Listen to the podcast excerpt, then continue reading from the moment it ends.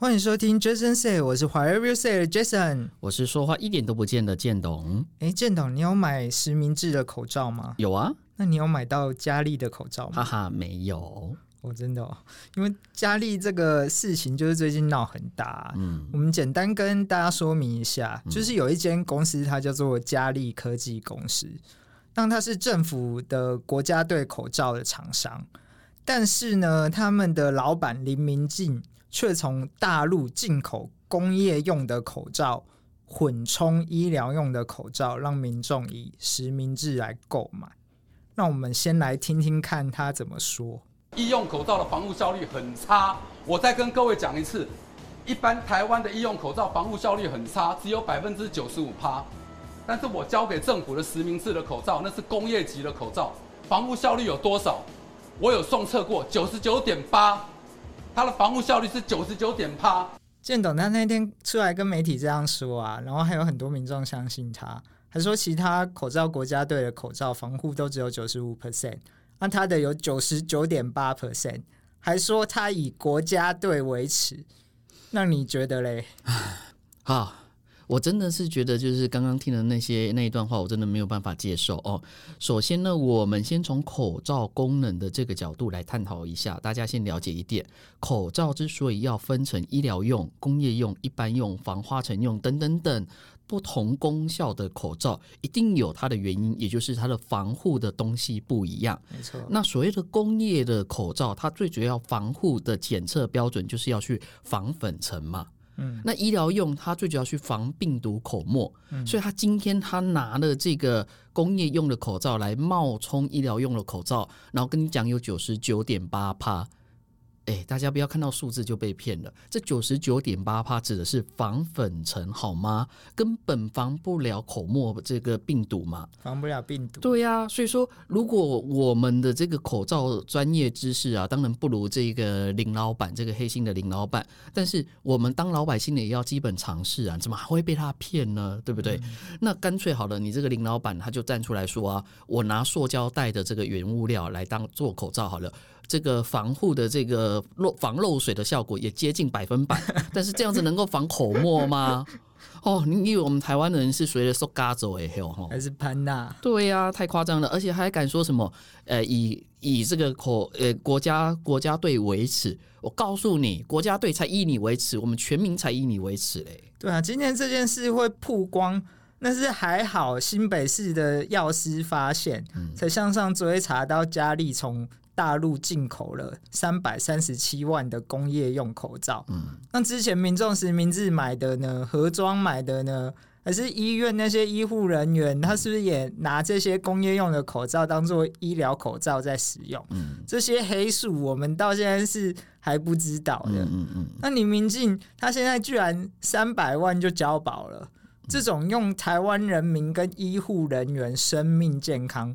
大赚黑心钱的人，现在居然能够在外面爬爬照，真的是应该好好把它关好关满。嗯，没错。那我们再来听听看他还有什么样的说法。我不是黑心工厂，我真的不是黑心。我不好，我可以承担这法律责任，但是我不这样做，我的人员没有办法休息。我的人员，我会把人员累死掉。我除了能给他们钱以外，我不晓得我能跟我给我员工什么东西。我会要他们的命。啊，建董，你听完你有什么想法？我我我告诉你，这根本就是瞎扯的。他说政府压榨他，剥削他，然后呢，过年到现在员工都不能休息，根本就是谎话连篇。那我要来打脸他，我就用获利这个角度来检视这个人的行为哦。我们首先来看一下，就是说他正常情况之下，就是他没有进这些黑心货的时候，政府。他首先提供给他比市场还要低的这个行情的呃这个原物料就是熔喷布哦，它的成本呢来制作口罩的成本其实只有一点七块，但是呢政府跟他征收呢是用三点一块，也就是说他每做一片口罩呢，他就可以赚一点四块哦，大家先记得他赚一点四块，然后呢他每天被政府征收的这个片数呢是十九万片。那我们就用一个月来计算好了哦，它到底基本能够算赚多少钱？一点四乘以十九万，再乘以三十天，它的获利就有七百九十八万。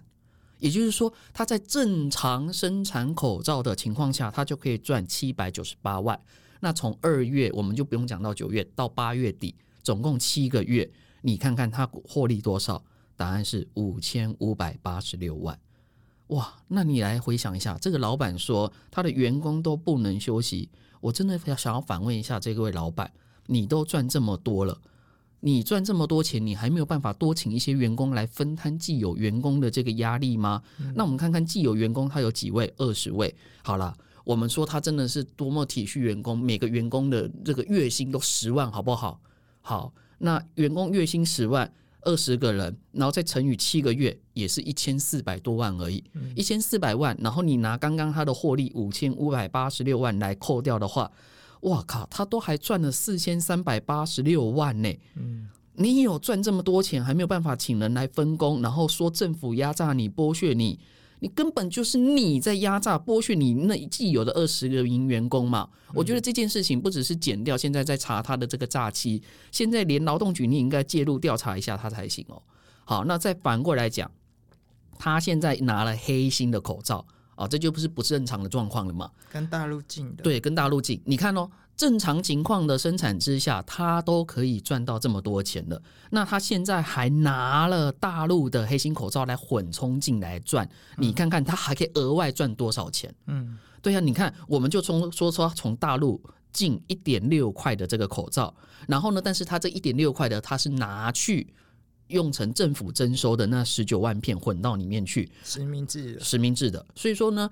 一点六块，然后政府一样跟他征收三点一，所以它的毛利是一点五，然后每天有十九万片。那我们我们当然不能说它是一个月满，然后一逐月，也不可以说它是七个月都这么做，因为从他被抓到嘛，因为有这个海关的进出口的记录，到我们现在事情爆发啊、呃，我们核算一下天数是十七点七天，这样子来计算，嗯，他光从大陆的这个口罩混充成实名制，光这十七天就是差不多半个月的时间，嗯，他就赚了五百零五万。嗯，然后呢，他拿政府就是用低价行情卖给他的这个熔喷布的原料的口罩嘛，嗯、我们刚刚讲是一点七块嘛，嗯、但是他卖外面卖盒装的嘛，哦，去卖散卖的，他卖十块，十块？啊，你看这么多，他这里的毛利就暴利八点三块，嗯，那他。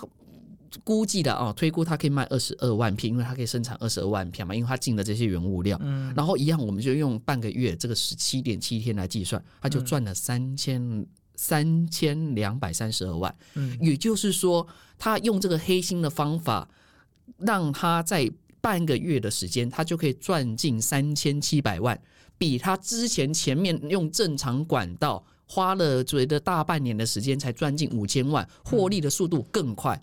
你说这个人不黑心吗？绝对黑心、啊。对呀、啊，那还敢说他就是体恤员工，然后所以他才干这件事情？你根本就黑心到你去压榨你的员工嘛？你敢赚不敢给嘛？我们都合理怀疑他是不是让员工都在申请这个十块钱的口罩？没错。所以说我我我真的觉得，就是说，不要拿是出事的你这个坏老板、黑心老板、惯老板，不要拿员工来当你的借口，当挡箭牌。对，你敢做就要敢当嘛。嗯，好，那再来，我们从另外一个角度来讲哦，所谓的盈利事业登记证，刚刚我们讲获利嘛，哦，嗯，好，再来呢，我们就从所谓的盈利事业登记的这个角度来看这个案件哦。我们知道，就是所谓的佳丽的老板，他宣称他是从大陆的这个安徽安景瑞这家公司哦来进货。嗯、那他说呢，这个是他的这个呃委托他的朋友啊，然后呢，他的朋友花钱啊买原物料啊去做的啊，什么什么的一大堆的理由，对不对？嗯。可是呢。一追查，发现到这家公司之前的名字叫做安徽安美瑞，嗯、然后呢，他在零九年的时候呢，是由江阴天瑞无纺布新建的这个工厂，而这个江阴天瑞无纺布公司的法定代理人是谁？就是林明静哈。所以那个老板也是他，对，也就是两边的老板都是他，两边的老板都是他。然后呢，他又谎言，就是说他是跟大陆才买的，根本不是。所以我们也怀疑他是不是拿了政府的这些便宜的原物料，然后呢，把它拿去生产。更重要的是，因为他这一次参加国家所谓的这个这个防疫国家队嘛，哦，嗯、他还国，国家口罩队，国家口罩队，对，嗯、他还拿到政府资助他的一一条生产线呢。嗯，你看看他赚多少？那个还有补助金，然后机器也有补助，按原料也有补助。没错，所以说你说他黑心不黑心？当然黑心啊，不要脸好不好？你民进这个真的很可恶，满口谎言还振振有词，说的好像政府都对不起他，其他口罩国家队对不起他一样。但这些都是为了掩盖他用国人的健康在大赚黑心钱。嗯、他现在这个三百万就交保了，他还承诺民众说可以让大家去佳丽退货。嗯，可是药局实名制帮这些佳丽口罩退货，让那些。原本国家队生产的好的口罩呢，优质的口罩、医疗用的口罩，都去跟他换这些烂的口罩。政府不用跟他求偿吗？药局不用跟他求偿吗？这些烂东西之后还不是销毁处理，全部都要分摊在我们国家人的纳税人的钱上面呢？还有那些努力生产的国家队上面呢？那这些东西到底要怎么算？那还有？他这种行为等于是散布病毒嘛？用那种没有医疗级、不能防病毒的口罩，让大家有生命危险，嗯、这难道没有违反社会秩序维护法或国安法吗？呃，因为我们不是检调哦，也不是法官，所以我们没有办法，就是说来判断说这个人到底要定什么罪啦。嗯、但是呢，我我我前言先讲，就是说，我觉得就是说，在台湾呢、啊，以赚黑心钱的 CP 值真的太高了，他获利上千万。那这个获利，我们刚刚讲了，如果他这些黑心的口罩真的都流入市面，他光半个月他就可以赚到三千多万。嗯，但是你看看他现在多少钱，三百万就交保，对他来说九牛一毛。对呀、啊。十分之一的这个钱而已啊，嗯、那其他的都还是他获利的、那接下来我们推估了哦，就是说他被起诉的罪名顶多就是用诈欺啦、嗯、商标虚伪标记罪啦、伪造文书这种罪名，这些罪老实说罚的也不会很多啦。嗯、所以你看这个 CP 值是不是很高？嗯、难怪他敢铤而走险去干这种事情。嗯、那当然了，我也为什么要讲这件事情？就是说不只是他，我们从过去的社会案件黑心油。哦，毒奶粉，毒奶粉，这些一大堆的这些社会案件，我们来看看这些坏老板们，他们被判了什么罪，然后他们的公司受到什么样的打击，现在还有没有在从事这些黑心事情呢？嗯，我们有人去追查吗？我们有人去在乎吗？告诉你，这些不孝业者，这些黑心老板，真的有被关吗？早都放出来了嘛，嗯，所以说呢，我们觉得就是说，他们拿了我们这些欺骗我们之后拿到的这些钱，去请这些豪华的律师团啊、呃、来缓刑，然后呢，他们又开名车住豪宅，那钱根本没有不追回来啊，因为被罚的只有那么一点点而已嘛，嗯哼，所以说呢，我是觉得我们不是法官，也不是检调，没办法去介入，但是我还是有四个希望了哦，嗯、这四个希望就是第一个。